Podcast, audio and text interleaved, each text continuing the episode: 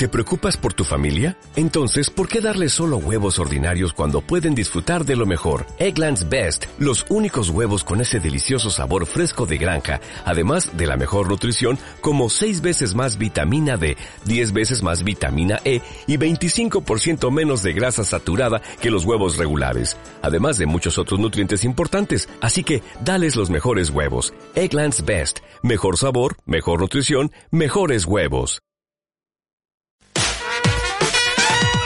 Alejandro Escalona, voz de América. El mundo ha estado recordando a John Lennon y su música esta semana, 40 años después de su asesinato en Nueva York.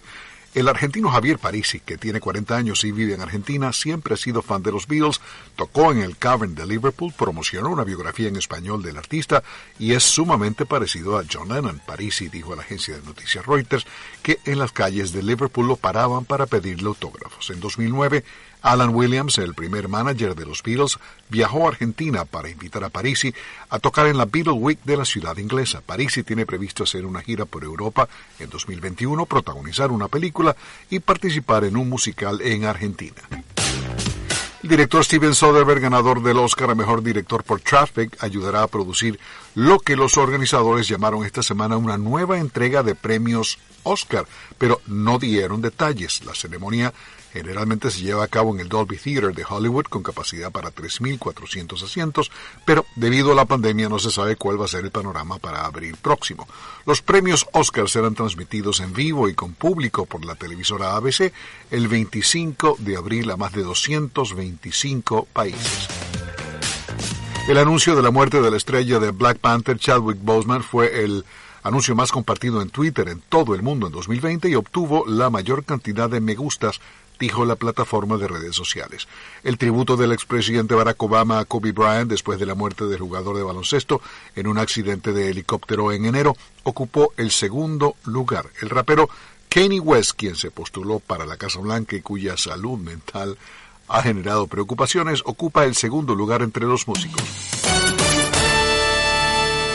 En diciembre de 1967 los Beatles debutan en la Hot 100 con I Am the Walrus del álbum Magical Mystery Tour. Eh, también en el 67 Arita Franklin debuta con Chain of Fools que le valió a la artista un Grammy a Mejor Voz Femenina de Rhythm and Blues. Chain of Fools ocupa el puesto 252 en las 500 mejores canciones de todos los tiempos, según la revista Rolling Stone.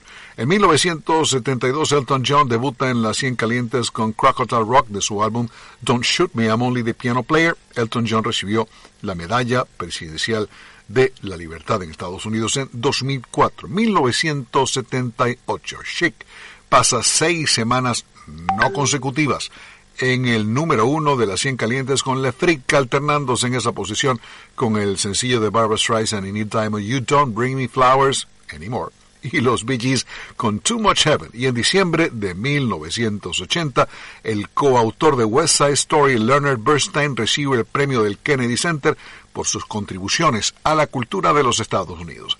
Es todo por el momento. Alejandro Escalona, voz de América, Washington.